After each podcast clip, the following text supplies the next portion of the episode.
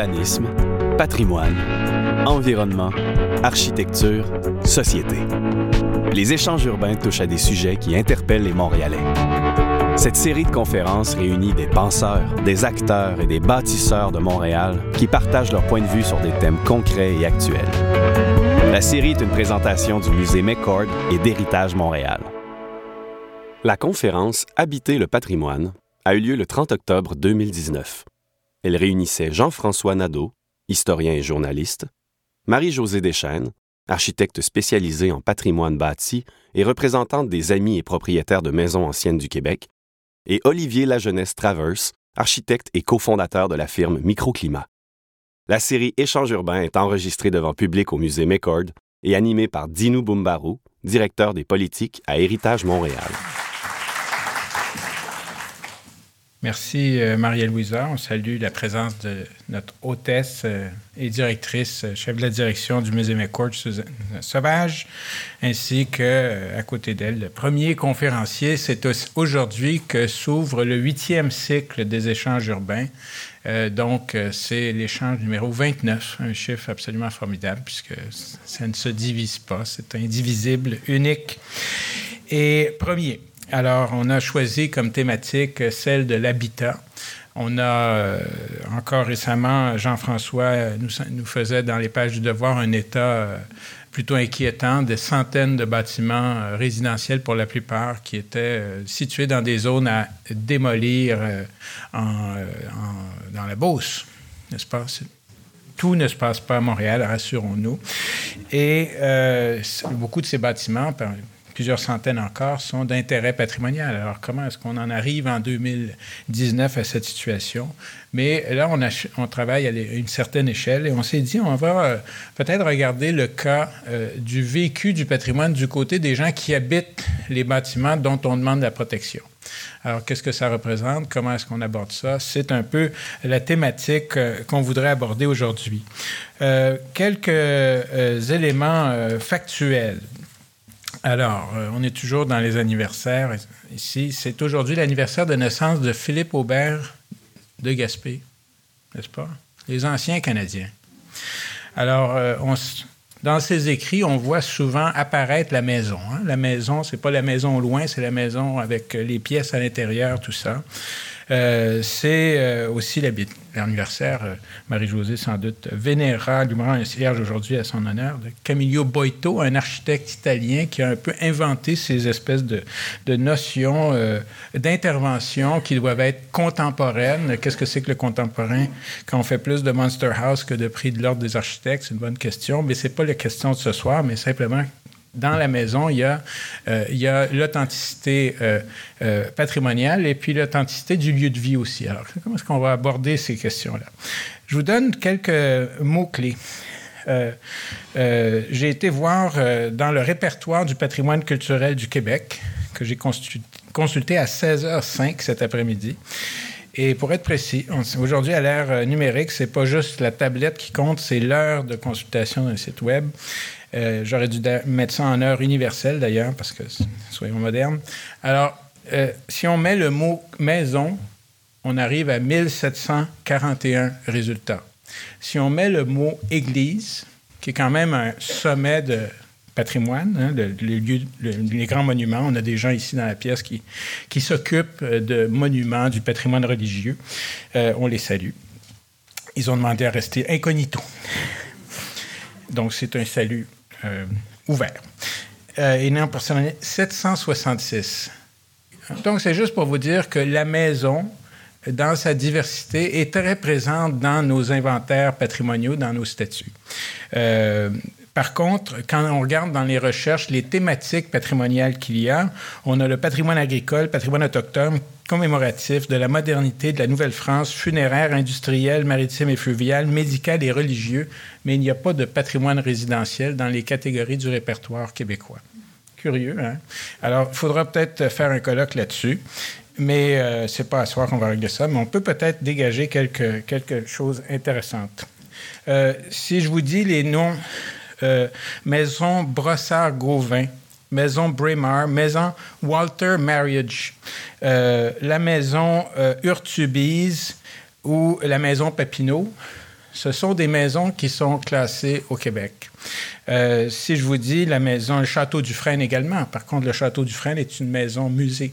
Alors, il n'est pas nécessairement habité de la même façon. Et si on va se promener à l'étranger, et là, je parle, vous voyez que l'étranger, on, a des gens de Québec ici, donc l'étranger, c'est au-delà, au-delà de ça.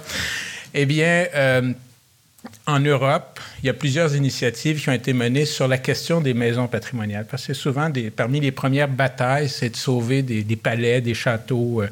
Et en France, en 1958, les vieilles euh, maisons françaises sont fondées. C'est un organisme qui sert surtout à sensibiliser sur les questions de patrimoine bâti. En Angleterre, dans les années 50, Historic Houses Association is founded. It's a subcommittee of the British Tourism Authority. Intéressant. Pourquoi? Leur, préoccupation, c'était comment ouvrir certains de ces lieux aux, touristes qui allaient se promener dans les régions d'Angleterre. Et euh, éventuellement, le gros de leur action, c'est de contrôler les taxes sur les maisons patrimoniales. Enfin, en Australie, il y a, euh, et peut-être ça fait un lien avec notre fameux shoebox ici, euh, à Sydney, il y a une, association qui a été créée par le gouvernement qui s'appelle Historic Houses Trust.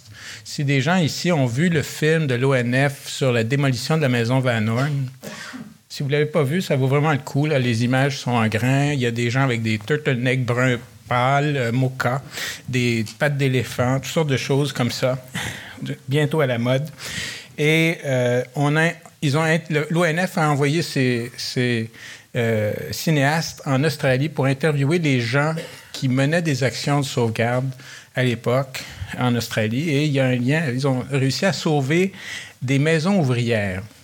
Et ils les ont traitées, maintenant sont intégrés au réseau des musées de la ville de Sydney, s'appelle Susanna's Place. En l'honneur peut-être de notre hôtesse, je pense pas. je penserais pas. C'est une rangée de maisons. C'est comme si vous aviez des maisons de Pointe-Saint-Charles ou des maisons du, euh, euh, faubourg Saint-Laurent qui ont été euh, qui ont été préservées et traitées comme de l'habitat artefact qui permet aux gens du 21e siècle de comprendre dans quelles conditions les ouvriers habitaient à l'époque. Vous savez, à Montréal, on a fait beaucoup d'expositions sur ça, sans d'histoire et d'autres, mais on n'a pas un lieu réel où on peut visiter une maison qui ne soit pas une maison de la haute bourgeoisie ou euh, d'un premier ministre. Alors, ce sont quelques observations, mais euh, je voulais surtout euh, mettre ça en, perspective parce qu'en en fait, ce n'est pas moi qui ai supposé parler, c'est les gens qui sont là. Mais Amélie m'a rappelé que Héritage Montréal, depuis 1981, euh, donne des cours de rénovation. Parce que la question qui va se poser ici, c'est comment est-ce qu'on sauvegarde ce patrimoine qui est euh, innombrable? Combien de triplex à Montréal, combien euh, de maisons patrimoniales, même maintenant on est rendu à apprécier les bungalows. Donc la question qui se pose, c'est pas tant les statuts de la loi que la façon dont les propriétaires sont des acteurs au service de.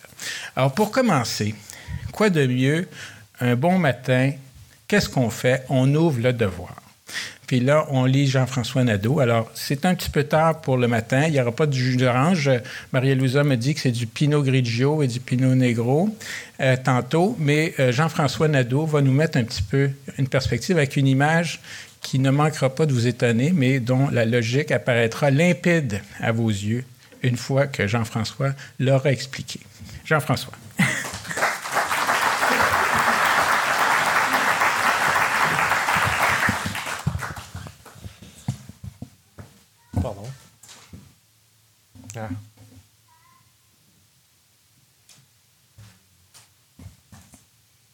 On va y arriver.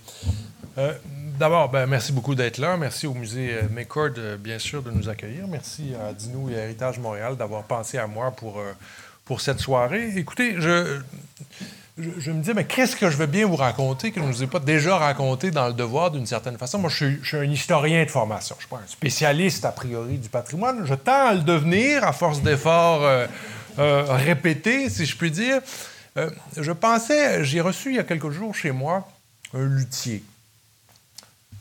Non, ça, c'est pas moi, ça non plus. Ça plutôt. Et un luthier n'a rien à voir avec cette image. Euh, Mais je conserve chez moi, depuis, euh, depuis qu'il est mort, depuis que mon grand-père est mort, je conserve ces deux violons. Je ne joue pas de violon. Je suis un très mauvais musicien de toute façon. Je suis incapable de me détacher de ces deux instruments qui portent en eux, d'une certaine façon, la, la trace euh, vivante de mon grand-père. Et je me dis peut-être que quelqu'un dans ma descendance, connu ou à venir, pourrait jouer du violon. Et j'ai lu il y a quelque temps, relu en fait, devrais-je vous dire, euh, quelques-uns des, des, livres de Bruce Chatwin.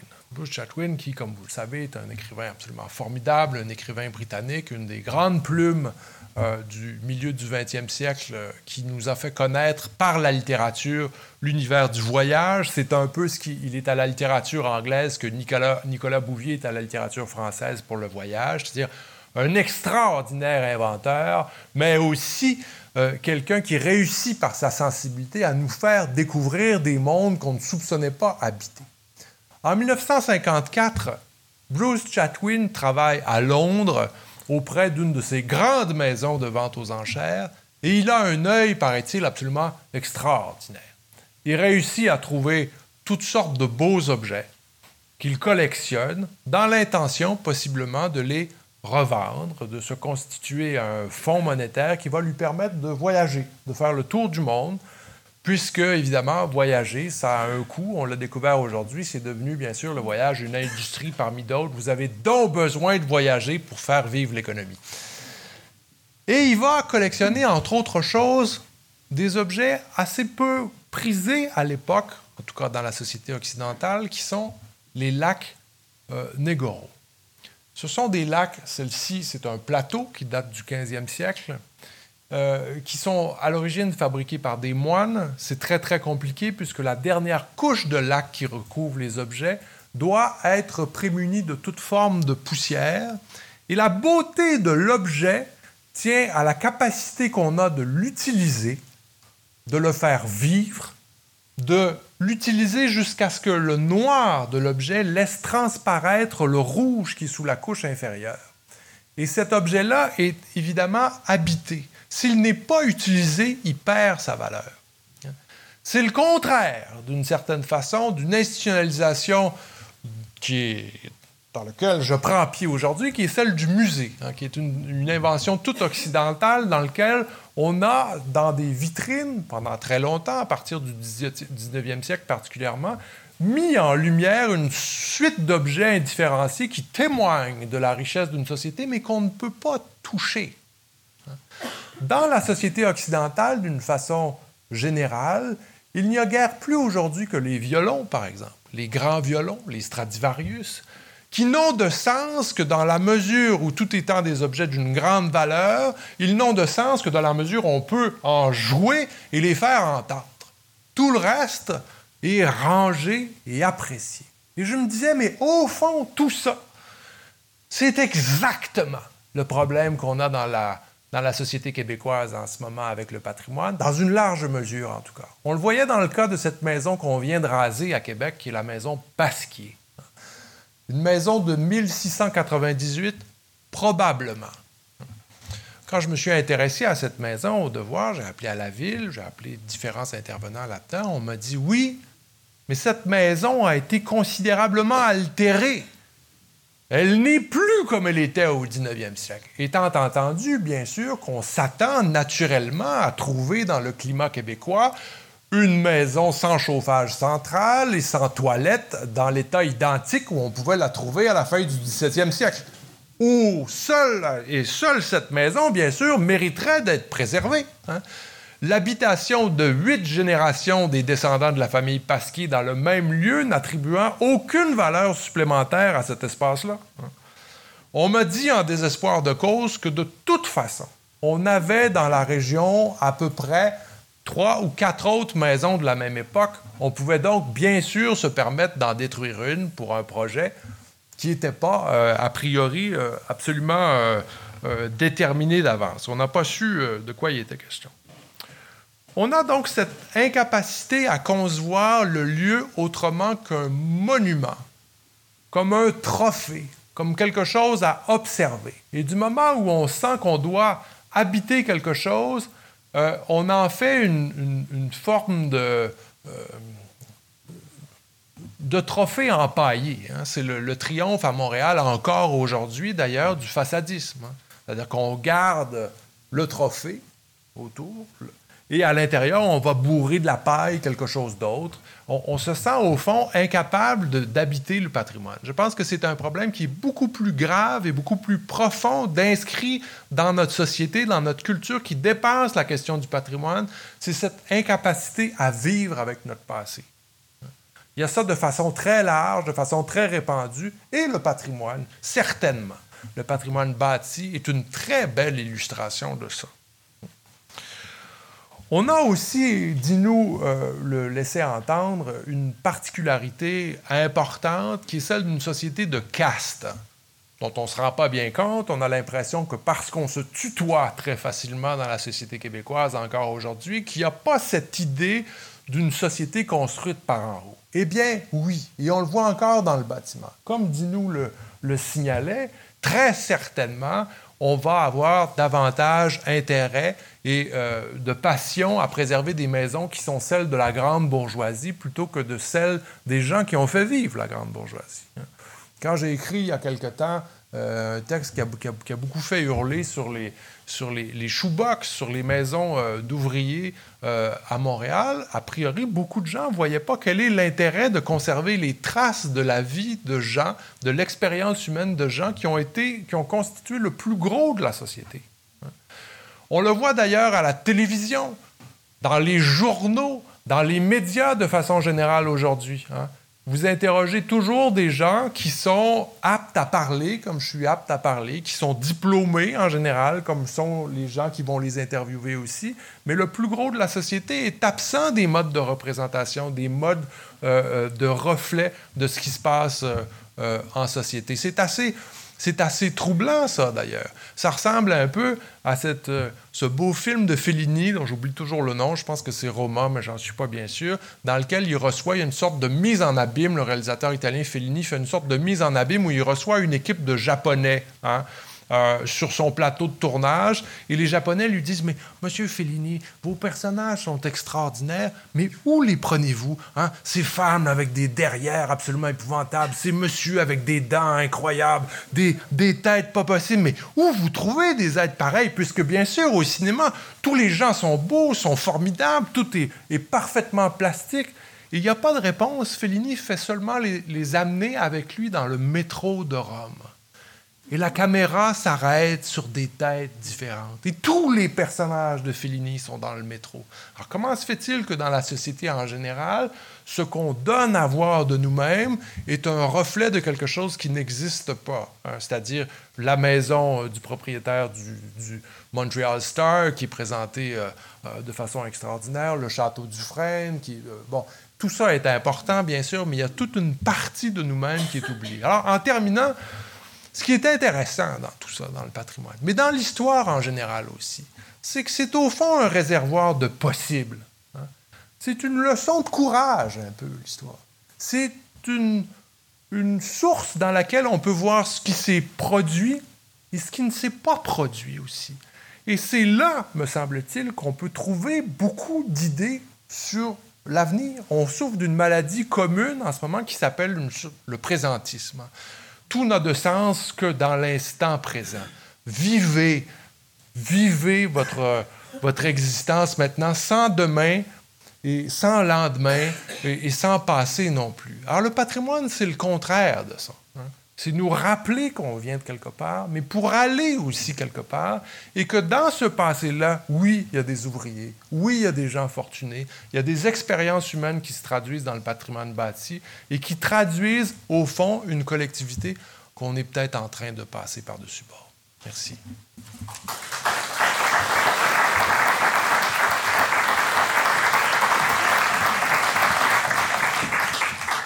Merci, Jean-François. C'était presque un paragraphe.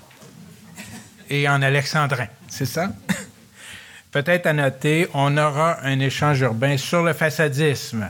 Tu seras invité à être dans la chambre pour challenger les gens. Et euh, effectivement, on va, on va certainement relancer certains de ces dossiers ici. La maison Pasquier, on note ça. Euh, les objets habités. Hein. Vous avez maintenant, on a tous euh, saisi un petit peu la, la profondeur de ce plateau en lac. Very good lac. Alors, Marie-Josée Deschênes, qui est également comme représentante de l'APMAC, un nom qui rime avec lac c'est tout à fait pertinent comme remarque. Et euh, surtout, l'APMAC, c'est l'Association des amis et propriétaires de maisons anciennes du Québec, qui a été fondée il y a 30 ans et quelques, et euh, dont le, président sortant est parmi nous quelque part. On ne veut pas l'embarrasser. Il n'a pas été sorti. Il a, été, il a bâti sa succession et on le salue aussi. Alors, Marie-Josée.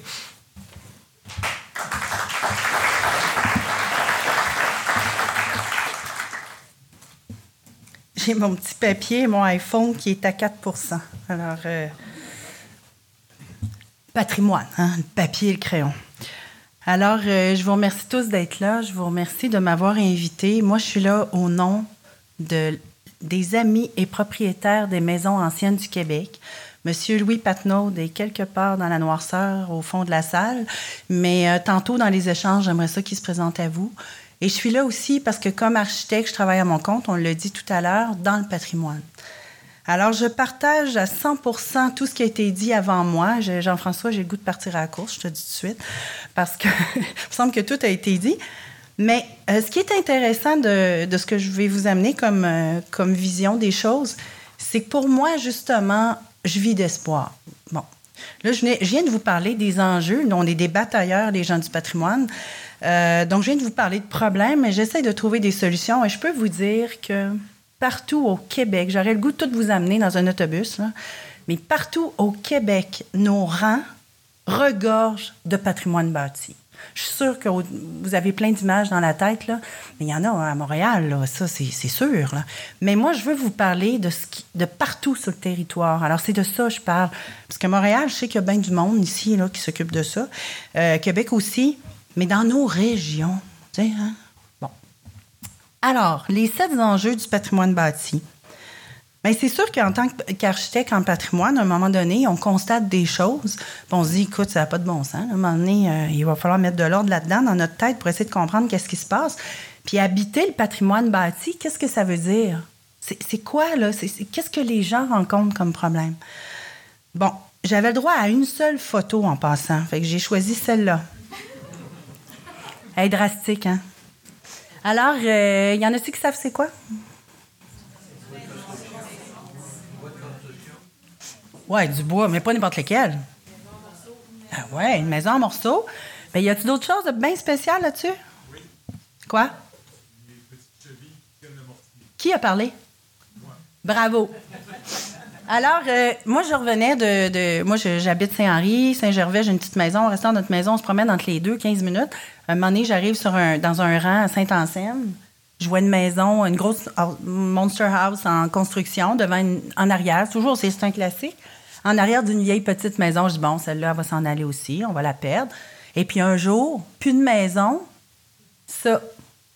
J'étais tellement, là, j'ai failli, euh, failli m'évanouir sur le bord de la route. Fait que j'ai pris une photo. Et puis, euh, je me suis dit, ben ça, c'est ça que moi, je vois quand même. Il y a des gens qui aiment leur maison. Là, vous savez, c'est pas juste euh, négatif. Mais on en voit de ça. on se dit, ben voyons donc, comment ça qu'on a des maisons bicentenaires, tricentenaires qui se font démolir? Comment ça qu'on vit, ça? Alors, premier enjeu, l'ignorance. On vit, ça va un petit peu euh, dans le sens de ce que Jean-François nous a dit, on vit dans une société en général qui ignore son passé ou qui ignore, là si on revient en architecture, qui ignore la valeur de son patrimoine. Puis là, quelqu'un va pouvoir me répondre, ben oui, mais il fait frais dans cette maison-là, on gère un tabout, on n'est plus capable, la cuisine n'est pas intéressante. Ben oui, je sais. Mais tu as une, maison bicentenaire ou tricentenaire. Qu'est-ce qu'on, tu sais, peut-être que tes petits-enfants auraient aimé ça l'avoir. Alors, un des premiers enjeux, l'ignorance. Qu'est-ce qu'on fait avec ça? On en a parlé plusieurs fois. C'est sûr qu'il y a des journalistes qui, nous éduquent, euh, qui est le grand public, tout ça. Mais nous, on pense que. Parce que là, ça, c'est quelque chose qu'on constate. Là, je vous parlerai pas pendant une demi-heure puis une heure. Mais vous savez, l'ignorance, vous avez sûrement dans la tête plein de situations qui expliquent plein de choses qu'on vit. Nous, ce qu'on pense, puis on l'a dit au Forum d'Action Patrimoine le 3 octobre à Shawinigan, c'est que c'est important d'éduquer nos jeunes, d'éduquer nos adultes aussi, mais tu sais, d'éduquer jeunes, notre société, nos jeunes, pour que tout petit, ils soient en contact avec le patrimoine, avec l'histoire. On pense que. Puis moi, dans ma vie, à moi, c'est ça qui est arrivé. Alors, euh, de un, on en parlera tantôt. De deux, excusez-moi, je sors d'une petite grippe. Euh, de deux, on vit aussi dans un monde euh, qui, on vit sous des lois. Et en matière d'urbanisme, des fois, le cadre légal est, le, cadre légal est inadéquat. Mais évidemment, il est inadéquat quand ça nous permet, ça nous permet de détruire des maisons bicentenaires. Là. Je veux dire, quelque chose qui marche pas quelque part. Là. Je veux dire, à l'île d'Orléans, tu n'aurais pas le droit de faire ça. Puis pourquoi tu peux faire ça deux rangs plus loin? Alors, euh, euh, vous avez entendu parler probablement, j'ai pas d'image, euh, d'une maison qui a été démolie à Saint-Malachie, dans Bellechasse, puis il y en a ailleurs, il y en a partout. Jean-François, il pourrait nous faire une thèse là-dessus. Mais souvent, le cadre légal est pas correct. C'est-à-dire que les règlements normatifs permettent la démolition. puis je vais vous conter juste une histoire pour mettre dans, euh, à Saint-Henri, chez nous, on a un PIA, un plan d'implantation d'intégration architecturale. Une jeune vient voir euh, l'inspecteur, dit euh, Ma maison, est-tu patrimoniale Bien, dans la zone du PIA, mais pas patrimoniale. Il dit Est-ce que je peux la démolir Ben oui. Il n'y a rien qui l'empêche. Tu vois le genre? Alors, moi, j'ai eu à arriver comme architecte puis à négocier des, critères d'insertion d'une nouvelle maison dans un cadre ancien, d'une des maisons les plus vieilles de Saint-Henri, parce qu'il y avait un trou dans la réglementation, puis aussi euh, un petit peu d'ignorance, mais quand même. Alors, je crois que le cadre légal, il faut aussi l'adresser. Euh, des fois, les règlements normatifs, ils sont pas suffisants pour préserver le patrimoine.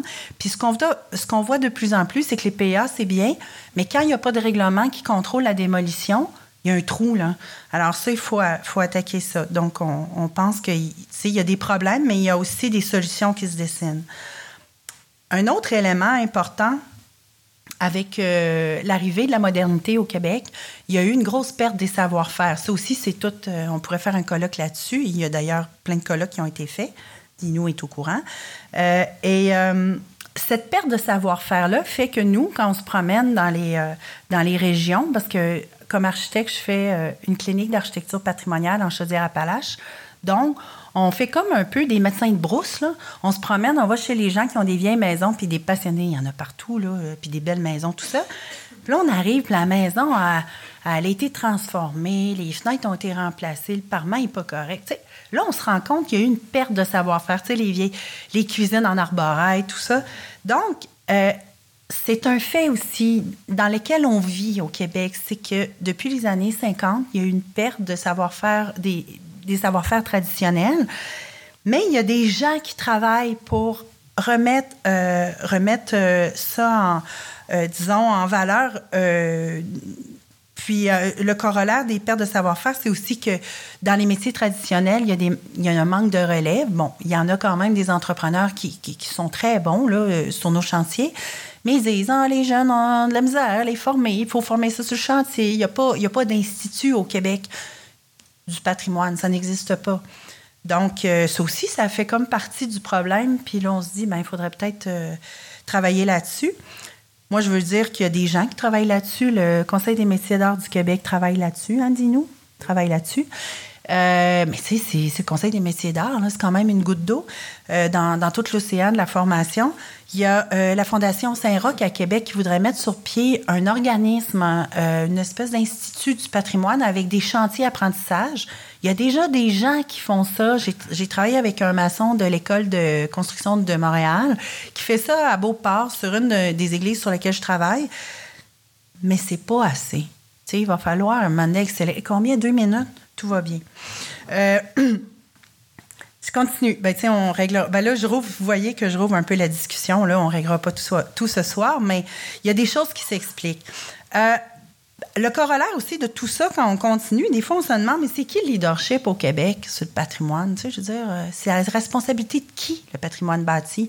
Puis quand je pose cette question-là dans la thématique dans laquelle on est, c'est qu'il y en a des propriétaires qui veulent restaurer leur maison, mais des fois, ils ne trouvent pas les ils trouvent pas euh, les, euh, les, entrepreneurs, ils n'ont pas d'aide financière de, personnes, les règlements, des fois, c'est pas adéquat.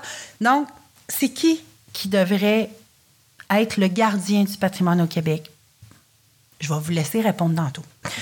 Euh, ensuite de ça, euh, qu'est-ce qui arrive aussi par rapport à ça? C'est souvent, les gens disent Ouais, moi, je veux bien faire un PIA chez nous, mais là, ça va coûter plus cher, donc, puis j'ai pas d'argent dans les régions. J'ai pas d'argent, je peux pas donner de subvention aux gens.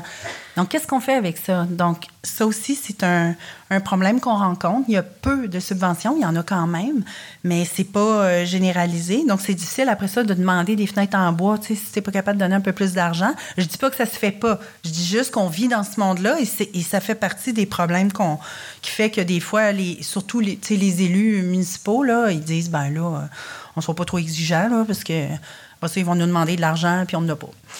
Euh, puis le dernier point qui est important aussi, qui, nous arrive vraiment nouveau, là, ce sont les changements climatiques. Ça, on commence à vivre ça là, comme architecte. On fait comme, ah, mon Dieu, mais qu'est-ce qu'on fait avec ça? Et je vais finir avec cette idée. Ben moi, demain matin, je fais un grand téléphone, c'est Sainte-Marie-de-Beauce. Je vais finir avec Sainte-Marie-de-Beauce. Je travaille aussi aux îles de la Madeleine. Dorian a passé à arracher des toitures. On se demande quoi faire. Mais un endroit comme Sainte-Marie, qui doit démolir 200-300 maisons au centre du village, bon, jusque-là, vous allez me dire, ben oui, mais ils se font toujours inonder. Bon, oui, je comprends ça. Puis qui ne documente pas ce qu'il fait, qui ne garde pas de traces, tu sais, je veux dire, ça, c'est symptomatique, ça n'a pas de bon sens, là. Là, je dis ça, mais je ne les ai pas appelés. Je veux juste dire que les temps changent, l'architecture patrimoniale qui est souvent dans des lieux ancien sur le bord des cours d'eau euh, aux îles de la Madeleine, sur la grave, l'eau arrive et d'un bord et de l'autre. Ça devient, vraiment des menaces.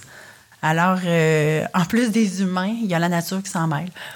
Alors, euh, je dois avoir fini, moi, là. Hein? Bon, je m'excuse. J'ai dépassé. Mais écoutez, c'était peut-être un peu décousu pour euh, penser à M. Poitras en haut. Mais euh, euh, c'était peut-être un peu décousu, mais l'essentiel est là. Puis ce que j'espère, c'est qu'on va en parler ensemble tout à l'heure. Merci beaucoup.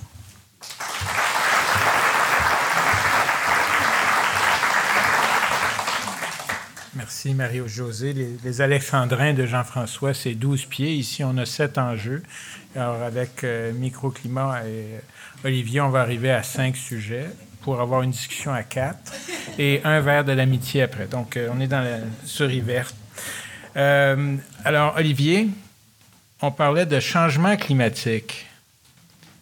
C'est ton secteur c'est pas toi qui les provoque, mais enfin, il y a une thématique environnement. Il faut quand même souligner que euh, Olivier et son équipe ont remporté un prix de l'ordre des architectes, un euh, prix d'excellence justement pour ce genre de travaux, où on ouvre sur la question de l'adaptation euh, du bâti résidentiel patrimonial en ville hein, par rapport aux régions. Enfin, il y a moins de ça en ville. C'est, les, les, deux par quatre sont plus petits, n'est-ce pas? Alors, Olivier, la jeunesse traverse, s'il vous plaît à l'ordre.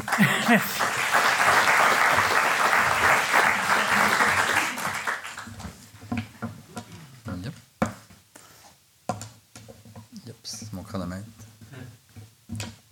Voilà, enchanté, plaisir. Euh, je m'appelle Olivier La Jeunesse Traveux, je suis architecte à Montréal. Euh, j'ai confondé une firme qui s'appelle Microclimat. Euh, vous allez voir une image derrière. Euh, on est une jeune firme. On a été fondé en 2013. On est quelques, quelques architectes, jeunes architectes, pas nécessairement spécialisés en patrimoine. On travaille énormément à Montréal, entre autres sur les questions de densité.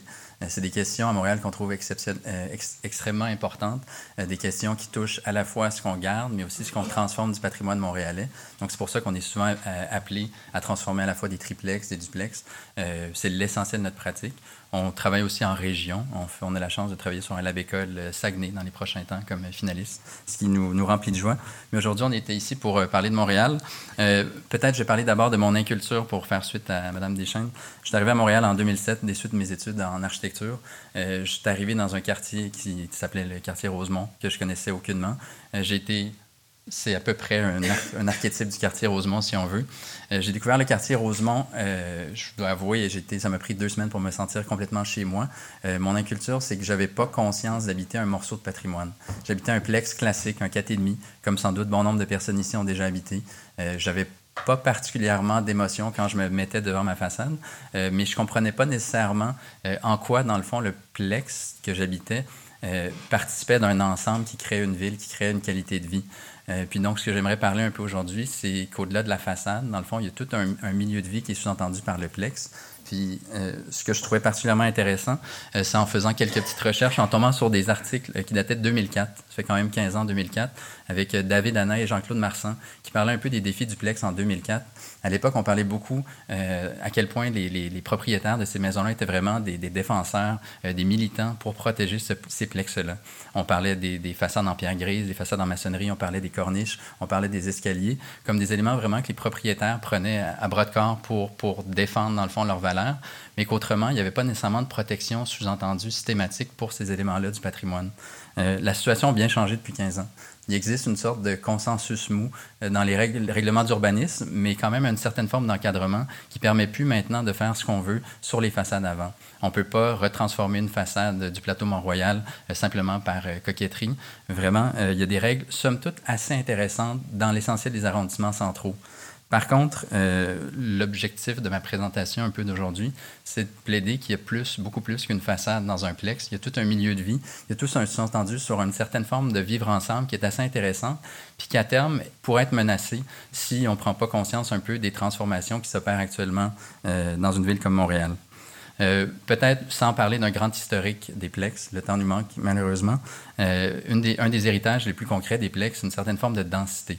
Euh, on parle, euh, on a parfois de la visite euh, du, Canada anglais qui vient à Montréal. C'est toujours vraiment, vraiment, c'est un moment de joie quand on les entend parler de la beauté des plex, puis surtout à quel point ils représentent une certaine incarnation d'une densité moyenne qui est extrêmement appréciée, mais qui fait vraiment l'envie à l'échelle nord-américaine. On les entend parler des plex de Montréal comme faisant partie du fameux missing middle. missing middle, en fait, si on veut, le, milieu manquant. On fait référence à ce missing middle-là comme étant l'échelle intermédiaire entre la densité d'une maison unifamiliale qu'on voit souvent en, banlieue et avec les tours d'habitation qu'on voit, euh, par exemple, dans des grandes villes ou même à, Griffintown. Euh, ce missing middle-là est vu comme une espèce d'échelle absolument formidable pour permettre une certaine forme de cohabitation sociale, pour permettre une certaine forme d'interaction, mais aussi une vitalité commerciale. Donc, cette échelle-là qui est absolument, euh, absolument séduisante pour nos collègues canadiens anglais, mais en fait, c'est l'essentiel du centre-ville de Montréal. Donc, c'est une forme, c'est vraiment une forme urbaine qui est extrêmement intéressante en regard de toutes les, les, tous les objectifs de densité que les villes d'aujourd'hui essaient de se, donner.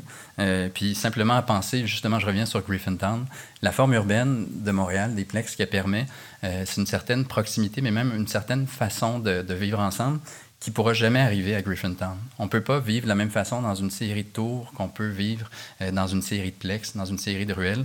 Puis c'est malgré toutes les écoles ou toutes les épiceries qu'on pourrait un jour construire à Griffintown qui ne sont pas encore là, on n'y arrivera juste pas. Puis euh, ça m'apparaît comme une des qualités essentielles à préserver, celle de la densité. L'autre qualité intéressante, à notre avis, puis ça a été dit de nombreuses fois, c'est la fameuse flexibilité des plex qu'on compare souvent la flexibilité des bungalows, dans le fond comme des ensembles qui permettent, somme toute, d'être adaptés assez facilement aux besoins des propriétaires, des locataires. On parle du plex comme un ensemble qui a été construit très, très, ben, je dirais relativement vite, relativement simplement, à la fin du 19e, début du 20e siècle, mais on avait dans une structure très, très simple la possibilité d'organiser un peu la vie sociale comme on l'entendait à l'époque. Donc, c'était assez fréquent qu'on ouvrait une porte, on tombait dans un salon, on avait des espaces relativement cloisonnés, mais c'est facile aujourd'hui de venir réorganiser simplement l'organisation du plex de par la structure très, très simple du plex. Euh, ultimement, cette flexibilité-là, ce qu'elle nous permet aujourd'hui, on a des clients qui nous approchent aujourd'hui pour transformer leur plex, leur duplex, en maison un peu plus ouverte. Le classique, c'est des gens qui, adorent un quartier, qui arrivent à Rosemont, qui veulent avoir une maison plus lumineuse, un peu moins, euh, un peu moins séparée en petites pièces, mais avoir un sentiment un peu plus d'ouverture. Et malgré cette flexibilité-là, il faut le dire, il reste quand même que le Plex n'est pas parfait pour répondre aux besoins de la famille d'aujourd'hui. Il y a une fameuse, euh, une euh, comment je pourrais dire, euh, il y a un prétexte souvent pour venir nous voir, ce qui est assez simple, c'est qu'on a besoin de plus de chambres dans les plex de Montréal. Souvent, on vient nous voir parce qu'on a une famille avec deux enfants. Puis euh, certains de ces plex-là, à l'époque de leur construction, avaient 14 enfants dans deux chambres, mais nos, nos, nos clients ne sont, pas de, cette, euh, sont pas de ce bois-là. Puis au final, donc la, la, question, c'est de savoir comment on peut adapter cette fameuse troisième chambre-là à l'intérieur des plex existants sans nécessairement venir compromettre la densité actuelle. On parle d'une belle densité aujourd'hui sur le plateau Montréal, par exemple, qui est plus celle euh, des, années, euh, des années 20 naturellement, mais quand même très, très, très intéressante. Mais il faut le dire, cette densité-là, on peut, on, peut on, peut, on peut rajouter une troisième chambre sur un plex, en premier lieu, de par la grande dimension des terrains. Je pense que quelque chose de toujours intéressant de rappeler, c'est que les terrains des plex, a une certaine époque, étaient beaucoup plus denses qu'on le retrouve actuellement. On estime qu'à peu près 95% des maisons d'arrière-cour, des hangars qui ont été démolis depuis leur construction. Puis le Montréal côté rue se ressemblent, somme toute, un peu depuis, depuis la, construction des plex. Mais en cours arrière, c'est vraiment toute une autre dynamique de vie qui a été créée, euh, entre autres par tous les, les, régimes, euh, j'allais dire, d'hygiénisme et toutes les, mesures de transformation, démolition des hangars dans les années 50 euh, jusqu'à aujourd'hui. C'est pas nécessairement un changement qui est malheureux. On a voulu apporter beaucoup de lumière, on a voulu, faire place au soleil, comme on appelait le, programme à l'époque. Mais ultimement, ça implique aussi qu'il y a moyen de densifier un peu plus les cours arrière de Montréal sans nécessairement rejeter leur gabarit, sans nécessairement être en contradiction avec l'échelle euh, qu'incarne ces plex-là. Euh, cet enjeu-là, ce potentiel-là de densification amène peut-être, pour terminer dans, trois minutes, euh, deux grands enjeux qui, à mon avis, sont, sont majeurs pour la suite, pour la survie de ces quartiers-là, les enjeux de surdensité. Euh, la densité a le dos large aujourd'hui à Montréal, mais en fait partout au Québec.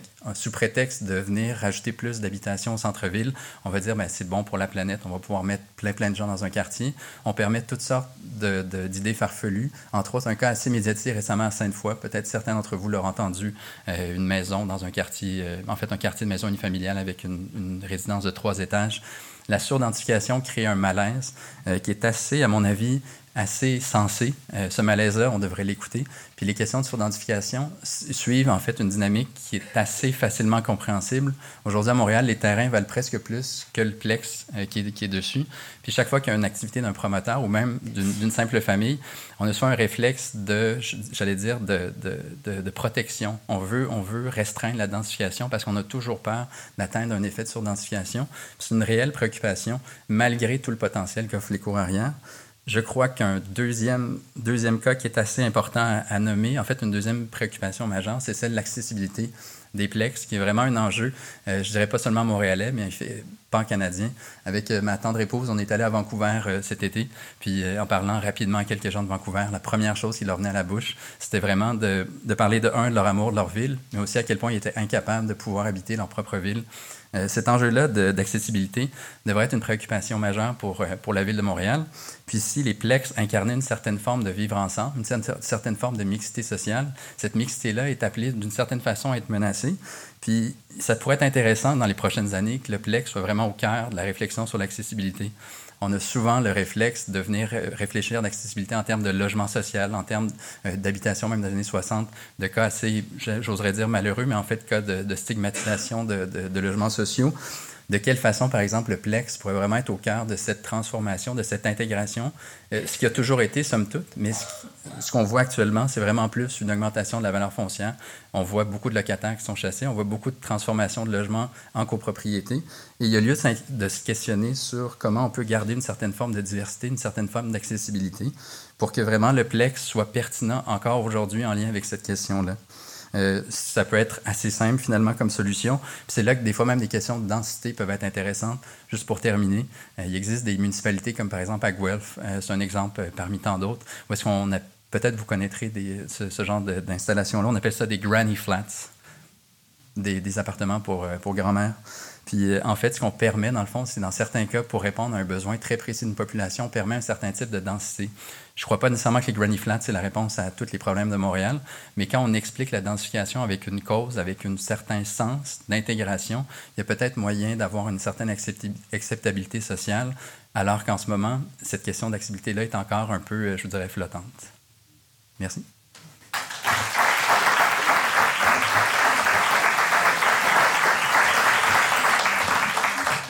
Merci, Olivier. On, va peut-être vous inviter, euh, les trois, à prendre place dans ces magnifiques fauteuils qui sont mis à nos dispositions par les services logistiques du Musée McCord. Mais euh, pour un échange, euh, les Granny Flats, on a les Granny Smith aussi.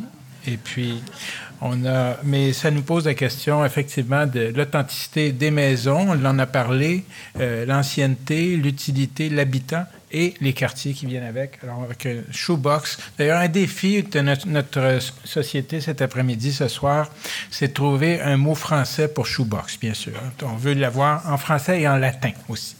Alors, s'il vous plaît.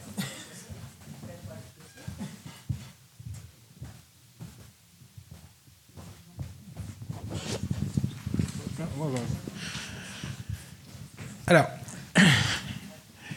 merci euh, encore de ces, trois points de vue très différents qu'on a eus. Euh, y a des, vous avez des verres d'eau, c'est ça, c'est ça, si ça vous intéresse. Euh, mais tantôt, buvez pas trop là parce qu'il y a un petit verre après. On veut pas, faut pas gâcher votre plaisir. Alors, donc, on a euh, eu ces discussions sur les régions, les thématiques. Il y a des, on sait qu'il y a des questions de quantité aussi. Euh, on parlait des shoebox. Quand les premiers articles sont sortis, c'est toi qui as sorti ça. On a l'impression que c'était une espèce, c'était le, le, les derniers mammouths, les pandas de l'architecture. Finalement, on a réussi, on a peut-être 4-5 000. Alors, on a affaire à des populations patrimoniales qui sont beaucoup plus impressionnantes qu'on ne l'espérait. Mais euh, ce qu'on voit aussi à travers ces bâtiments-là, c'est euh, la question des métiers. Et euh, aujourd'hui, comment on bâtit une maison? Euh, toi, tu, Olivier, tu nous as parlé de l'échelle. Il y a le mitoyen qui est présent, une, une, typologie. Et je me demandais euh, comment est-ce qu'on voit le, récit de la maison? sais, alors, Jean-François, philosophe que tu es, historien, euh, à tes heures journaliste, euh, Vieux-de-Leduc a fait l'histoire d'une maison.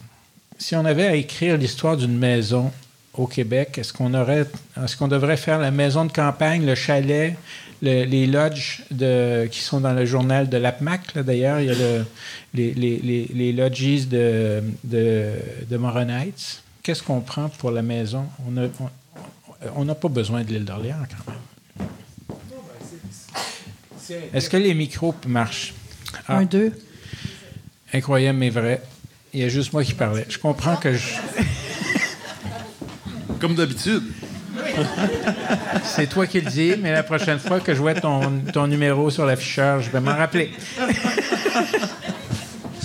Ben, c'est quand même formidable qu'il y ait plusieurs types euh, d'habitations. Je pensais, à, dans le cas de Sainte-Marie, à Marius Barbeau, qui s'était beaucoup intéressé aux églises romanes disparues un peu du, du, du patrimoine. Il se plaignait de l'église Notre-Dame, qui était, qui était pour lui une horreur hors de l'univers de ce qu'on Celle de Montréal, de Québec? Non, de, de Montréal. Okay. Et euh, qui remplaçait donc une, une, structure romane qui était à côté, dont on a encore l'emplacement avec le, le, le, tracé sur le, le, le, parvis là, qui, est, qui est devant. Donc, c'est intéressant d'avoir une diversité. Ça dit quelque chose sur une société aussi. Mmh. Cette société-là n'est pas figée dans le temps. C'est pas un bloc monolithique. Il y a toutes sortes d'influences. Les, ce qu'on tient pour le vieux Québec euh, aujourd'hui comme un modèle de société euh, de la Nouvelle-France. Hein. C'est une sorte de carte postale dessinée. Il y a même plus de maisons dans la base ville de Québec qu'il y en avait de, du 18e siècle ou du 17e que quand j'étais étudiant là-bas. Moi, il y en a qui ont poussé des maisons anciennes. C'est le progrès. C'est le progrès. C'est absolument,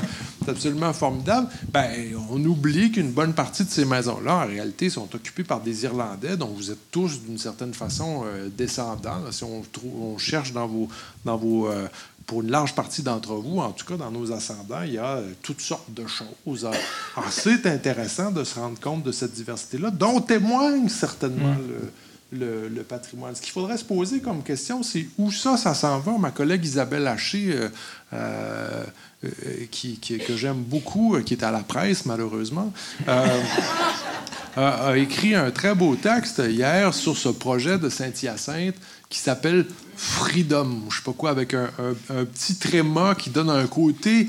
Euh, hein, Movenpick, un crème glacée. Scandinave, crème glacée ou solidarité sociale aussi, hein, qu'évoque le, le, Scandinave, qui est tout le contraire de ça. On se croirait dans un spa urbain étendu à large échelle. Tous les spas ont des trucs avec des trémas maintenant. Qu'est-ce que c'est que ce truc délirant, comme les yogos, hein? et comme et, comme comme la liberté n'est pas une marque de yogourt, disait mon ami Falardeau, ben euh, freedom c'est pas non plus les voies de l'avenir pour le logement. Hein? Alors, il me semble qu'il y a quelque chose d'évident là-dessus. Alors c'est où la césure? Qu'est-ce qui, a manqué pour qu'on ait une continuité entre ce qui était derrière nous et ce qui... Comment ça qu'on en arrive à ça? Ben moi, je veux juste dire que hum, l'un n'exclut pas l'autre. Donc, les shoebox n'excluent pas la petite maison de colonisation, pour répondre à ta question, mhm. dis-nous, ou euh, la maison ancestrale, euh, comme on peut se l'imaginer, qu'on voit beaucoup à l'île d'Orléans. Euh, il y a plusieurs types de maisons. Ils sont toutes importantes. Oui. Puis aussi, pour revenir à l'histoire de la musée, de, musée, momie, momie, en tout cas, bref, j'arrive des momies, de, de, muséifier les choses. Ce qui est important, parce que ça nous prend un patrimoine habité, c'est chacune des maisons. Je veux dire, euh, il faut travailler pour un, patrimoine démocratisé. Là. Moi, j'en vois, là, je vous le dis, là, j'étais à Saint-Joseph-de-Beauce, à Stock, j'en vois là, tous les jours. Puis je vois des gens qui nous demandent qu'est-ce que je fais? Puis on a quelques réponses, on est capable d'aider. Mais euh, il y a des situations extrêmes qui sont difficiles, comme je vous ai montré, où on en perd beaucoup. Euh, je ne sais pas si je réponds à ta question, là, mais je veux juste dire que. Non, mais j'en ai une pour toi. Ben, vas-y, go. Parce que dans tes sept enjeux, oui. il y en a un auquel je m'attendais et que, privilège d'animateur, je vais te demander de développer, c'est le confort moderne. Oui. Tu l'as mentionné, Olivier l'a dit, des, des, des, shoebox euh, microscopiques où il y avait des familles de 10. mais le confort, comment est-ce que.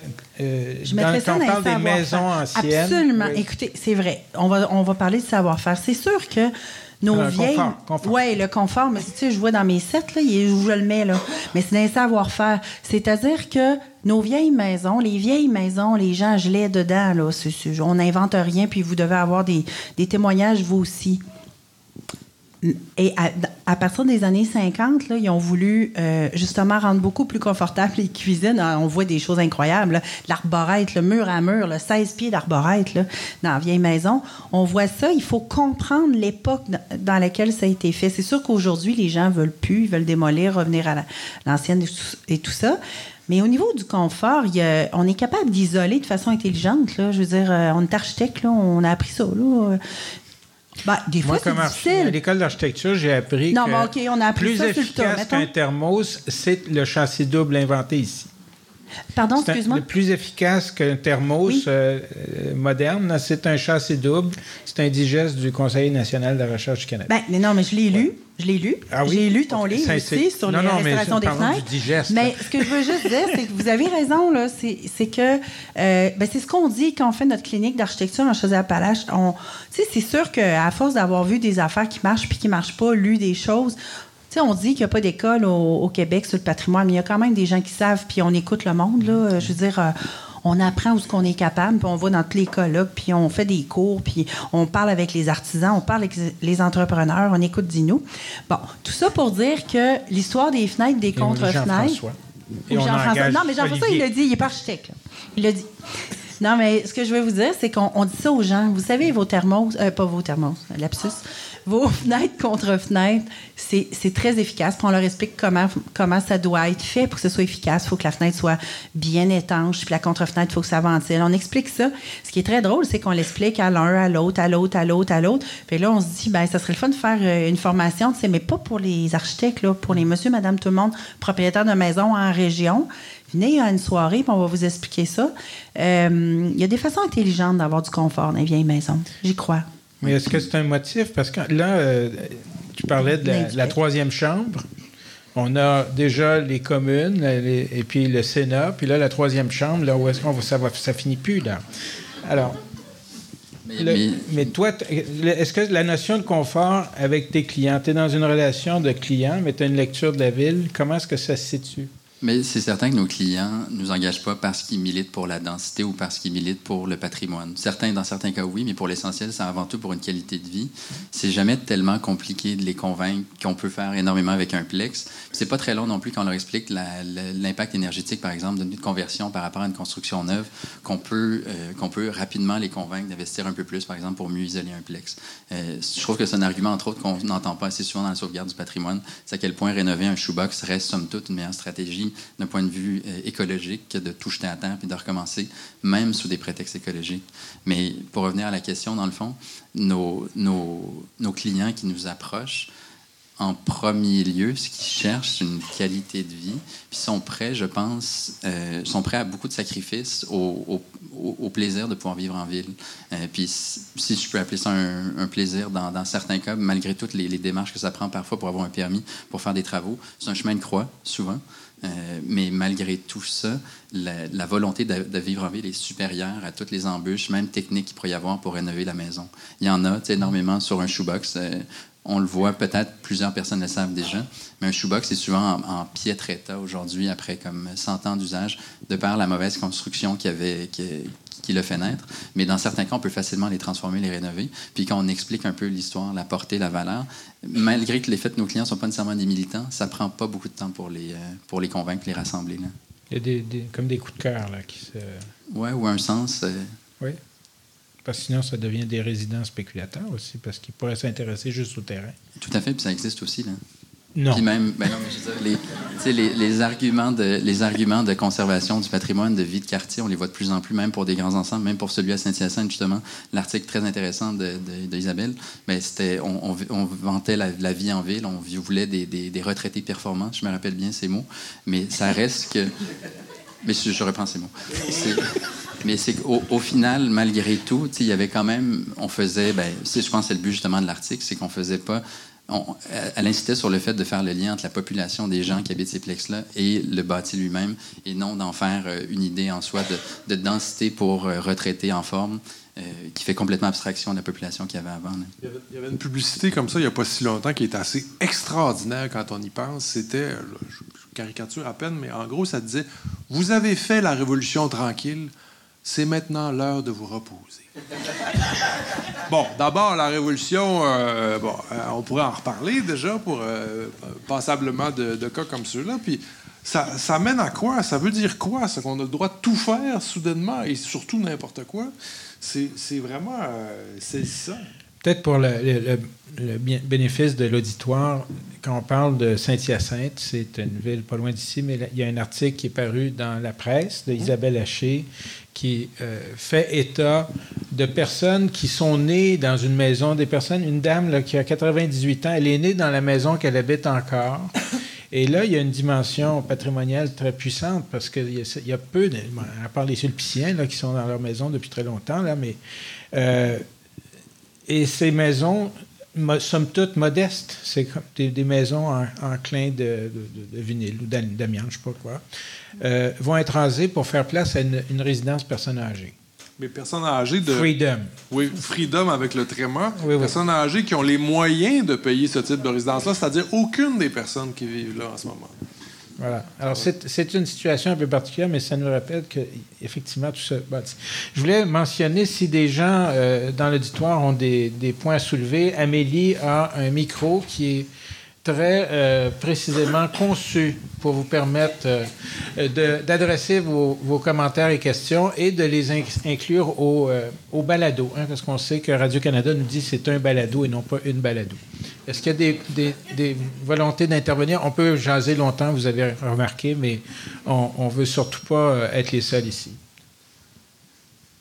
Moi, je voudrais juste peut-être que M. Patnaud se présente. Là. Je veux dire, moi, je, je, je, je, veux avoir une, une, vraie représentation de la, de, des amis et propriétaires bon, maison monsieur, Monsieur Patnaud, veuillez donner les, ces lettres de créance à Mme euh, Deschaines. Là. Elle a toutes les lettres de créance dont elle a besoin. Et la PMAC est bien représentée. Merci, Marie-Josée. Mais puisque tu m'y invites, j'aimerais reprendre un peu ce que tu as dit à propos des lois. Les lois et les règlements sont absolument nécessaires. On a besoin des lois pour protéger le patrimoine. Mais euh, il y a des trous dans les lois. Il y en aura toujours. Mais ce qui est grave, à mon avis, c'est le légalisme avec euh, lequel on applique très souvent les règlements. Euh, il y a un exemple qui me revient toujours à l'esprit, c'est une maison du 18e siècle qui se trouvait à la Prairie. Et vous savez que la Prairie est un site, site patrimonial. Donc, il y a un périmètre et la maison est en dehors du périmètre. On l'a démolie. On l'a démolie parce qu'elle n'était pas protégée, elle n'était pas dans le périmètre, donc euh, on pouvait faire ce qu'on voulait. Et elle était en très bon état, paraît-il. C'est ce qu'on nous a dit. Et je le crois. Elle est en bon état et on l'a démolie. C'est une maison du 18e siècle. Elle est partie, c'est fini, terminé. Je ne sais pas ce qu'on a fait à la place, mais c'est ça. Mais là, c'est une, une, application bête des règlements. Et pour contrer ça, il faut développer une culture du patrimoine. Il faut que... Parce qu'on ne peut pas tout classer, puis on ne peut pas tout protéger. C'est impossible. Donc, il faut euh, développer dans notre société un souci patrimonial. Il est évident qu'une maison du 18e siècle est fort probablement patrimonial. On peut toujours aller voir et puis prouver le contraire, mais ça m'étonnerait. Euh, le 18e siècle, ici, c'est très ancien. C'est comme euh, en Europe, l'Empire romain, pratiquement. Non, mais c'est ça, il faut travailler avec le patrimoine qu'on a, là. Oui, exactement. non, non, mais c'est pas une critique. Mais c'est très ancien. Et donc, euh, ça prend pas un génie pour comprendre que c'est une maison qui a une valeur patrimoniale et que même si elle est en dehors du périmètre, on ne doit pas la démolir. Il ne doit pas avoir beaucoup de génie par ici parce que euh, euh, dans le Vieux-Montréal, vous avez exactement la même situation qui est en train de se présenter. Là. Vous avez le périmètre du Vieux-Montréal, puis vous avez tout le, la petite suite de maisons qui était euh, où se trouvait Steve, Music, Caméra Simon qui était là depuis 1929, qui sont exactement des maisons magasins ou des maisons euh, euh, du type du vieux Montréal, mais qui sont à un pas de, ce qui est le périmètre du Vieux-Montréal et qu'on va raser. c'est tout quitté. C'est la même chose. C'est ça. C'est une application bête de la loi. Ben, il faut, il faut, c'est-à-dire que le, la notion du patrimoine doit être au-dessus de la loi. La loi, c'est bien, mais il faut aller euh, au-dessus. Ben, est-ce qu'on pourrait peut-être dégager de ça? lançons ça à nos, euh, nos trois euh, collègues ici. L'idée d'un principe général de précaution. Ça, ça, paraît très bien, c'est des termes d'aujourd'hui, le principe de précaution, plutôt que de dire est-ce que c'est sur la liste du patrimoine, sachant que la basilique Notre-Dame n'est pas classée en mhm. passant. Mhm. On le rappelle souvent.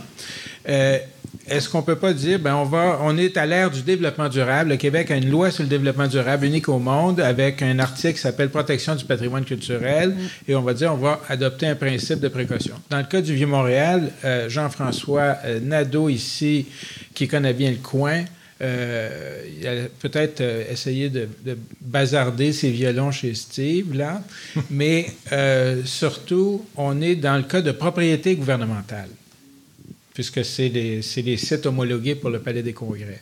Mais en général, les permis de démolition pourraient-ils être assujettis à un principe de précaution? Parce qu'il y a tellement peu de connaissances sur le patrimoine résidentiel encore plus. Le 18e, c'est intéressant parce que ça nous rappelle que c'était le siècle des Lumières, n'est-ce pas?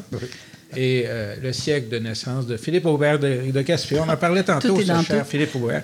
Je ferai du pouce là-dessus. Voilà, le principe de précaution, ça s'applique-tu euh, aux architectes? Ça? Ben, écoutez, euh, c'est qu'on parle ici ce soir du patrimoine, ce qu'on appelle là, vernaculaire ou le bâti structural. Les la maison, la maison. Tout ce qui nous entoure. Hein?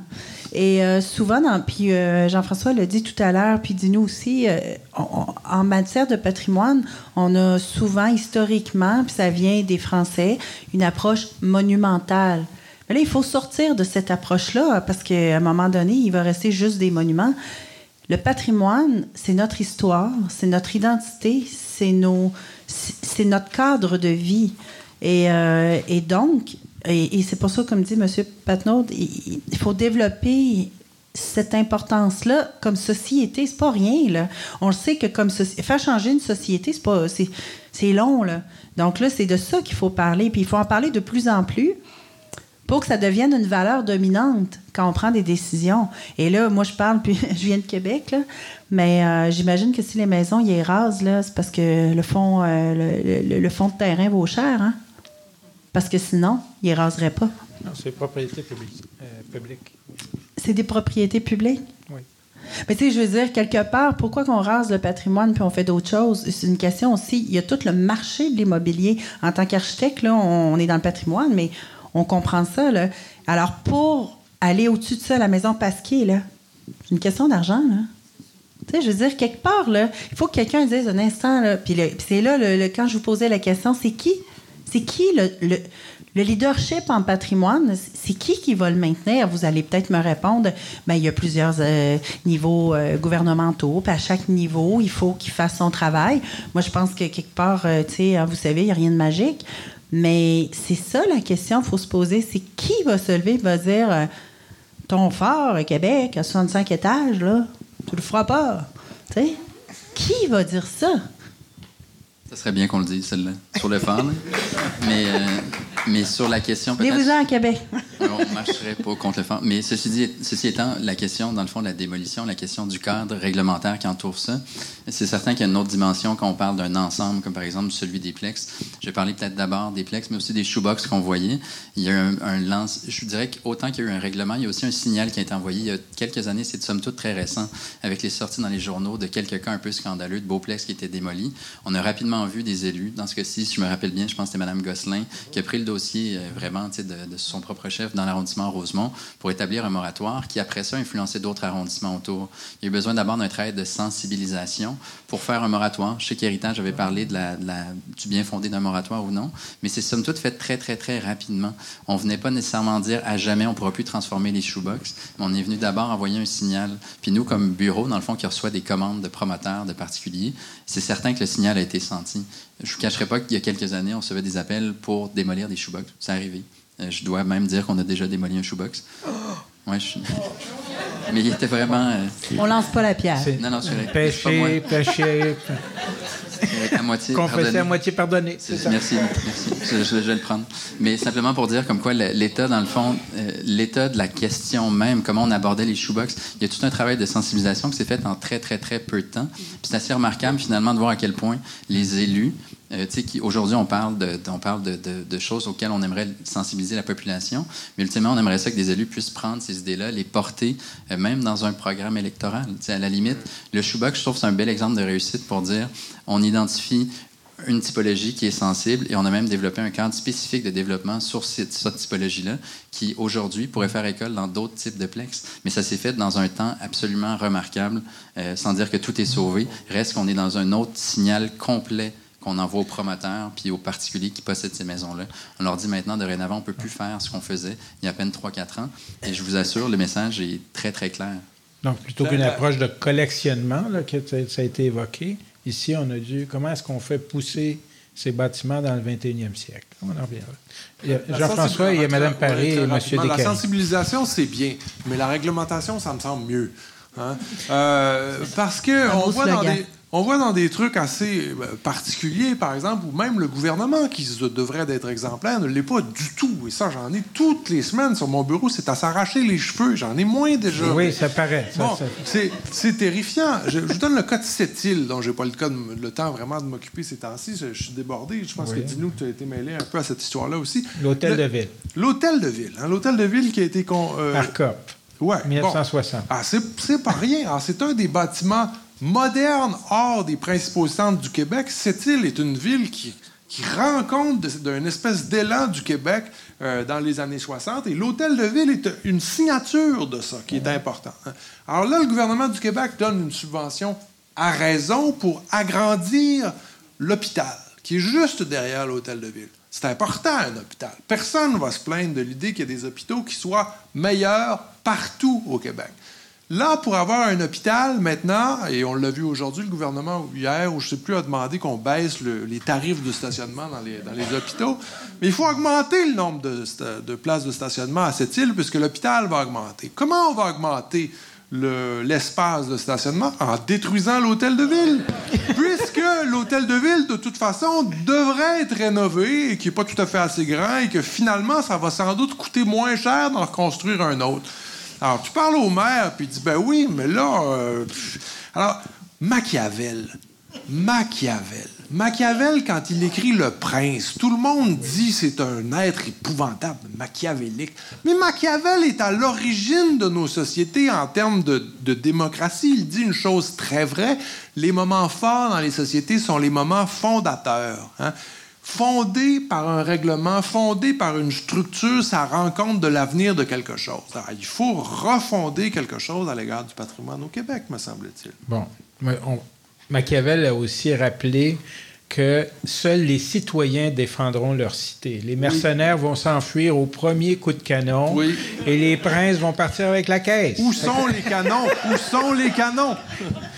Madame Paré, un commentaire. Puis ensuite, Jean Descaries, on va se diriger vers notre Pinot euh, Grigio et Negro. Merci beaucoup pour euh, ces trois euh, exposés assez intéressants. Je me posais quand même une question. En fait, je pose la question plutôt à Olivier. Vous avez parlé de l'accessibilité. Bon, on parle de quartiers centraux. Vous avez peut-être écarté volontairement le terme de la gentrification, qui, à mon avis, est l'une des plus grandes menaces dans nos quartiers, justement les quartiers centraux. je travaille actuellement sur Hochelaga Maisonneuve et c'est l'un des éléments les plus, je dirais, qui génère des, des conflits socio-territoriaux importants. Euh, est-ce que vous avez l'impression que la pression, en effet, de cette gentrification vous affecte en particulier et affecte ces quartiers qui sont très, euh, je dirais, d'une architecture vernaculaire intéressante? Euh, et j'y suis née d'ailleurs. Donc, voilà. Et je voulais juste souligner que j'habite dans un PIA et les gens qui, en effet, euh, trouvent les trous dans la réglementation, réglementation discrétionnaire en fait, euh, c'est toujours un problème. Après trois ans d'inhabitation d'une maison, on peut démolir tout simplement parce que c'est inhabitable, jugé inhabitable. Donc, peu importe si on est dans un PIA ou pas. Voilà. Oui. Olivier. Merci pour votre question. Mais pour répondre très simplement, la, la question, la réponse est oui. On, sent déjà, dans le fond, l'effet dans les transformations qui nous sont demandées. Euh, puis c'est là un peu, comment je pourrais vous dire, quand on parle d'accessibilité, on parle évidemment, naturellement aussi de gentrification. On parle surtout aussi de population. Qui est-ce qui habite ces quartiers-là?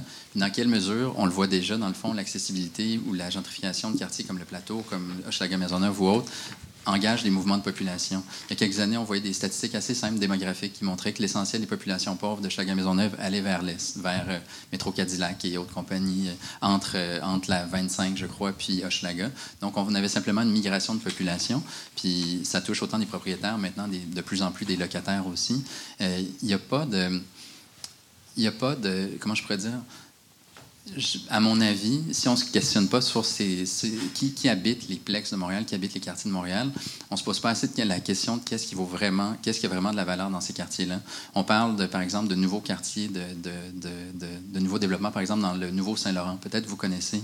C'est une série de maisons qui rappellent un peu des maisons anglaises. Et puis, évidemment, on se promène dans ces quartiers-là, puis on dit que c'est pas juste, il manque pas juste la patine du temps dans ces quartiers-là. C'est une population qui, a une toute autre façon de vivre, euh, un, semblant de quartier résidentiel montréalais. Et donc, il y a lieu de se questionner sur qui va habiter nos plex à Montréal. Puis il y a lieu aussi de voir dans la réglementation de quelle façon on peut encadrer la préservation d'un certain nombre de logements. Euh, le risque, à mon avis, le plus probable, c'est que les plex deviennent un peu des McMansion ou deviennent un peu des, maisons de luxe ou appartiennent vraiment à un, strate socio-économique qui, qui est en rien en lien avec la population qui l'a vu naître. Puisqu'on parlait tout à l'heure avec Saint-Hyacinthe, en fait, c'est une question qui touche tout le Québec. Comment on arrive à faire des quartiers extrêmement attractifs? Rosemont est à mon avis, le plus beau quartier au Canada, même en Amérique. Moi, je, suis nouveau, nouvel arrivant de, Rosemont, mais je le pense puis je le défendrai sincèrement. Et il y a un réel risque que, cette population euh, qui qu'on voit migrer un peu partout à travers tout Montréal, c'est une réalité pan-canadienne en fait comme, comme problème, ben, vienne complètement transformer le quartier. Ça touche pas juste la petite boulangerie ou le petit cordonnier du coin, ça touche vraiment l'âme un peu d'un quartier. Puis je crois que le cadre réglementaire pourrait être beaucoup plus euh, inclusif, mais aussi beaucoup plus progressif puis proactif par rapport à la protection du nombre de logements. Je crois que le, marché locatif en particulier devrait être davantage protégé. c'est un problème de... Tout à fait. Puis les plex sont un peu au cœur un peu même de cette question-là. Et les tours au centre-ville aussi. Hein, parce que, mettons que habiter Montréal, on n'a pas dit la statistique de logement à Montréal. Très différent, parce qu'habiter, il y a un sens d'authenticité. Jean, Descaries, notre premier conférencier. Oui. Oui. Ça fait longtemps. C'était quand même ce siècle-ci. Ouais. Euh, la question des, euh, des boîtes à, chaussures, là. Euh, je me souviens qu'il y avait eu une discussion, un débat il y a plusieurs années sur cette question-là. Ça vaut la peine de les garder ou non?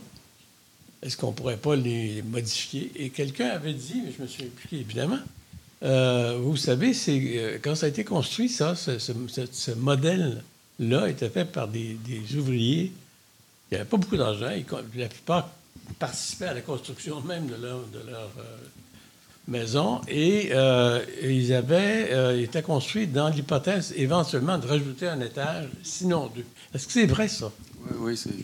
Oui, oui, c'est vrai. Un peu, c'est la, version mexicaine, au fond, de, de, nos maisons, où on a toujours des tiges de métal là, qui, qui dépassent. C'est l'étage de l'espoir qui pousse jamais. On, hein? on, a, on, est, on, est, on ne cible pas une communauté qui a déjà pas mal de misère avec les États-Unis, là, comme nous.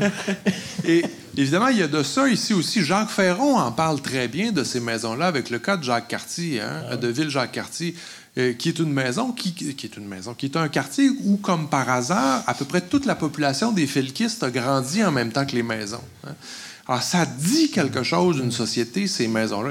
Sans doute qu'il ne faut pas toutes les préserver. Il y en a 5000. Moi, je n'ai jamais pensé qu'il fallait les, faire une plaque à chacun, dire ceci est un shoebox, n'y touchez pas. Hein? C'est pas, c'est pas ça, c'est pas ça l'idée. Mais elle témoigne profondément d'une réalité et il n'y en a pas qu'à Montréal, il y en a eu un peu partout. C'est le côté aussi western et débrouillard. Beaucoup des matériaux utilisés dans ces maisons-là sont des matériaux volés volés, qui sont des matériaux. C'est comme le, chantier olympique. Oui, oui, oui. avant le temps, mais le toit, lui, supporte le passage du temps, ce qui n'est pas le cas du stade olympique. Euh, alors, il y a quelque chose de marquant, je trouve, pour une société. Et effacer ça, c'est effacer une partie de la société. un autre exemple de ça, c'est les maisons d'après-guerre également à Montréal. Le wartime. Oui, c'est ça. Les maisons de vétérans. Oui, et qui. Euh, qui avait souvent le même, euh, la, même architecture. Et euh, plusieurs ont été modifiés, bien sûr, mais il y, aurait peut-être quelque chose à faire avec ça aussi. Il faut peut-être protéger ça un petit peu ben, aussi. À Saint-Laurent, j'anticipe sur ce que pourraient répondre nos, nos éminents euh, collègues ici, mais à Saint-Laurent, ils ont développé un énoncé d'intérêt patrimonial pour le quartier Norvik, qui est mmh. un quartier de ces maisons-là. Et euh, ça a permis de dégager. Euh, Jean Baudet de l'Université de Montréal a travaillé là-dessus aussi, Joanne Brochu, il y a plusieurs euh, gens. Justement, pour, on, se rend compte qu'on n'est pas dans un univers qui, qui supporterait un statut style Vieux-Québec ou Vieux-Montréal. On est dans du patrimoine qui est modeste, mais qui est vivant. Et ce qui est formidable, c'est qu'il est modeste et vivant. Mm-hmm. Et donc, c'est plus par des, des relations de conseil, d'encadrement léger peut-être moins légaliste comme euh, le terme a été lancé tantôt. Par contre, on a vu avec la coop de Saint-Léonard, où euh, finalement euh, l'esprit coopératif qui a régné à la, qui a présidé à la construction du quartier s'est transformé dans un esprit spéculatif qui nous mène à des phénomènes comme on mhm. voit à Villemont-Royal, des beaux quartiers qui sont exposés à des démolitions, reconstructions, euh, des, Monster House. Dans, cet, esprit-là, euh, Jean Descaries, vous, me permettrez, mais euh, je pense qu'on en discutait ensemble l'autre jour. Y a-t-il quelque chose, au fond, de plus profondément québécois que la cabane à sucre? Hein? Quoi qu'on en pense. Est-ce qu'il y a une cabane à sucre qui est classée? Est-ce qu'on a pensé en conserver une? Est-ce qu'il y en a une qui témoigne de quelque chose? Aucune. Il y en a plusieurs. Aucune. Il n'y en a aucune, de classée. Aucune est classée, mais il y en a plusieurs qui témoignent de beaucoup de choses. Oui, bien sûr. Oui, mais la question, sont-elles classées au patrimoine national? Ils ne sont pas inventoriées. Ils ne sont pas Ils ne sont pas connus. Oui. Elles existent dans les récits, beaucoup. Et dans les bois. Et dans le bois également, oui. Oui. Euh, Alors, pour conclure, Jean. continuer un petit peu. Euh, ben, J'ai deux autres choses à, faire, à dire. L'autre, c'est justement la question des, des triplex. Le triplex, c'est l'image même de Montréal. Le triplex de la fin du 19e jusqu'aux années 50, dans le fond. C'est ça qui fait le paysage principal des quartiers centraux de Montréal. C'est extraordinaire. L'image de Montréal, c'est ça, c'est le triplex. Et ça, ça doit être absolument préservé d'une façon systématique. Il y a déjà eu plusieurs euh, interventions intelligentes qui ont été faites. Par exemple, l'idée de ne pas pouvoir... Euh, euh, modifier les, euh, des, transformations en condo. Il y a eu des, réglementations là-dessus qui ont été jouées souvent, mais enfin qui est quand même là. Je ne sais pas s'il y a moyen de l'améliorer, mais ça, me paraît important de, sauvegarder ça. Et je pense qu'il devrait y avoir même un statut général qui serait donné par Québec pour l'ensemble des, des triplex montréalais, absolument. C'est ça, Montréal. Euh, Est-ce que Montréal, c'est le Québec? C'est ça la question. Euh, mais ça, c'est un autre problème. mais, Pour le non, non, non, je m'excuse, mais à Québec, Limoilou, etc. Absolument. Euh, voilà. Trois-Rivières, les Maisons Ouvrières aussi, les, à Shawinigan également. La dernière chose, parlant de, de, réglementation, justement, c'est ça, c'est que à l'époque, il y a quelqu'un ou un groupe, en tout cas, qui avait proposé, c'était peut-être un ministère, je ne me souviens pas, ma mémoire étant ce qu'elle est, mais euh, qui disait on devrait euh, créer un règlement euh, à, du Québec pour que toutes les maisons construites avant 1950 soient aient un minimum de, euh, de, classement qui soit automatiquement repéré, ce qui fait qu'à chaque fois qu'il y a une modification, avant même que les, la permis soit donné par la municipalité, il faut que ce soit référé à un comité quelconque qui aurait fait une évaluation de, la question. Je ne sais pas si vous avez déjà entendu parler de ça. On a rêvé. oui? Ah non. ça a été discuté, en tout cas, je me souviens de cette question-là. Moi, je pense que ce serait, serait intéressant que ça soit fait. On avait, moi, j'ai beaucoup travaillé dans le domaine du, du euh, patrimoine funéraire. On avait proposé la même chose au Québec. Ça avait été bien reçu, mais ça n'a pas, pas, été plus loin. C'est que tous les cimetières soient, dès le départ, euh, inscrits dans une même euh, qualité de, patrimoine. Alors, on va, on va noter, mais on va terminer sur une note moins euh, euh, résidence permanente là, que les, cimetières, avec une dernière question, puis on va ensuite euh, se diriger vers la conclusion. Merci. Oui, bonsoir. C'est très intéressant comme discussion, justement. je me demandais, vous avez mentionné le mot qui, qui que j'ai dans la tête depuis tantôt, inventorier. Et puis, je me demandais si c'était possible, peut-être, que chaque euh, arrondissement à Montréal et les municipalités qui ont de l'histoire, comme Longueuil, La Prairie, Boucherville, puis autour, d'autres aussi, qu'on pourrait peut-être inventorier qu'est-ce qu'on a comme patrimoine bâti, voir à quel point c'est un témoin viable du style en question, euh, son état détérioré, euh, son état tout court, avec une cote quelconque. Ça pourrait être un stage étudiant, d'étudiant en, en, urbanisme, architecture, euh, histoire, whatever, qui pourrait faire ça pour toute, la, région de Montréal, à la limite tout le Québec. Puis on aurait à ce moment-là, surtout des cotes A. Là, mettons que A, c'est top of the line. Au moins, chaque municipalité aura sa liste de toutes les A dans sa municipalité. Puis quand ça viendra le temps de prendre une décision, savoir est-ce qu'on démolit ou est-ce qu'on ne démolit pas, bien là, celui-là, il y a une, note A. On va aller le revoir là, plus précisément, puis est-ce que ça vaut la peine vraiment de le maintenir? Puis à la limite, laisser la population décider si on le garde ou pas. Marie-Josée? C'est que, en général, au Québec, les inventaires, il y en a quand même pas mal, OK? Le problème, je l'ai vécu, je l'ai vécu à Saint-Joseph-de-Beauce lundi matin. Il ne le regarde pas. L'inspecteur, quand il regarde les permis, il ne le regarde pas. Comprenez-vous ce qu'on est? C'est, moi, j'ai un collègue, Martin Dubois, patriarche, il en fait, là, ça fait, ça fait 20 ans, 15 ans qu'il fait ça. Euh, je vous dirais qu'au niveau de la connaissance, c'est inégal, OK? Vous avez raison, c'est inégal. Mais le problème qu'on a, c'est que même quand ils ont les outils, ils les utilisent pas. L'inspecteur, il donne son permis, puis il sait pas que c'est une cote A. Alors, euh, il y a ça là, dans le problème. Il faudrait. Euh, mais je pense que quelque part, si les professionnels, on, s'il y avait des sous pour qu'on intervienne mieux, puis là, je parle pas à, Montréal, il y a des services entiers d'architectes. Moi, je vous parle de où est-ce que tu as une MRC qui a 20 municipalités, puis ils n'ont pas d'inspecteur. L'inspecteur, il est, un, un et demi à la MRC pour les 20 municipalités. Puis dans les rangs, là, moi je parle de Bellechasse, juste pour faire une image. Puis dans les rangs, tu as des maisons du 18e siècle, 19e siècle. Tu sais, je veux dire, c'est plein de patrimoine partout. Puis ça, c'est juste un échantillon, mais le Québec, là, il ressemble à ça un peu partout. Moi, je pense que ce qu'on a dit aujourd'hui, M. Descaries, vous avez dit des choses aussi que je voulais intervenir, puis là, j'ai oublié. Mais je crois qu'il y aurait la question, sans être légaliste, là, puis d'appliquer des lois, peut-être avoir plus d'argent pour engager des professionnels. Puis puis il y a du monde dans les écoles d'architecture. Tu sais, je veux dire, euh, aussi, il, peut y avoir des gens qui vont aider. C'est juste qu'il faut leur donner des emplois, de la place dans notre société pour qu'ils puissent accompagner les gens euh, à différents niveaux. C'est peut-être ça que je souhaiterais finalement. Ben, enfin, donc, on est un souhait ouvert. Merci. On va créer de l'emploi. C'est très bon. Développement économique, intelligent.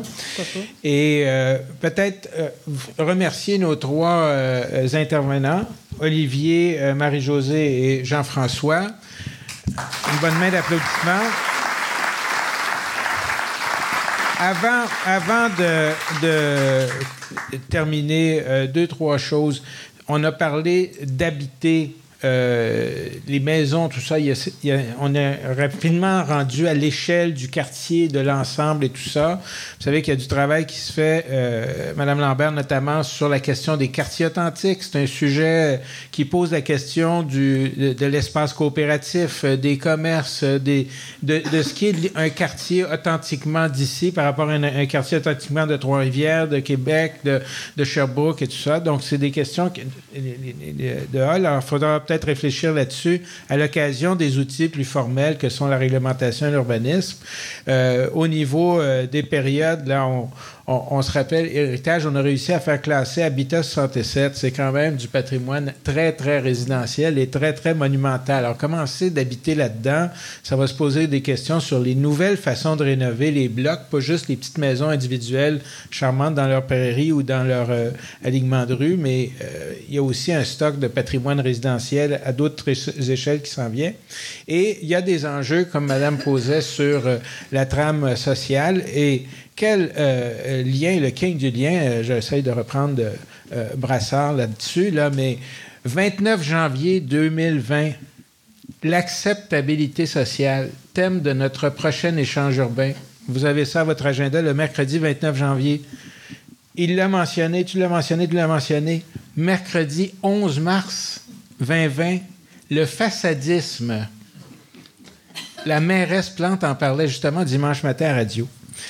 Et le mercredi 6 mai, pour reprendre les termes de Maria-Louisa en tout début de séance, Montréal autochtone, métropole culturelle, métropole autochtone, comment est-ce qu'on peut... Donc, ce sont les échanges qu'on vous propose pour 2020. D'ici là, euh, soyons euh, clairvoyants. On vous souhaite de joyeuses fêtes, une bonne année. Euh, première tempête de neige, tu sais, tout ça. L'Halloween est reporté au scandale.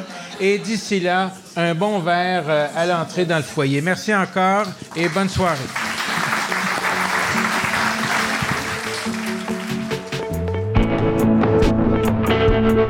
Les thématiques urbaines vous passionnent? Abonnez-vous à l'émission pour être informé de l'ajout de nouveaux épisodes. Nous sommes intéressés à connaître les sujets qui allument les Montréalais. Proposez des thèmes pour la prochaine série Échanges urbains en passant par la page web des Échanges urbains sur le site du Musée McCord.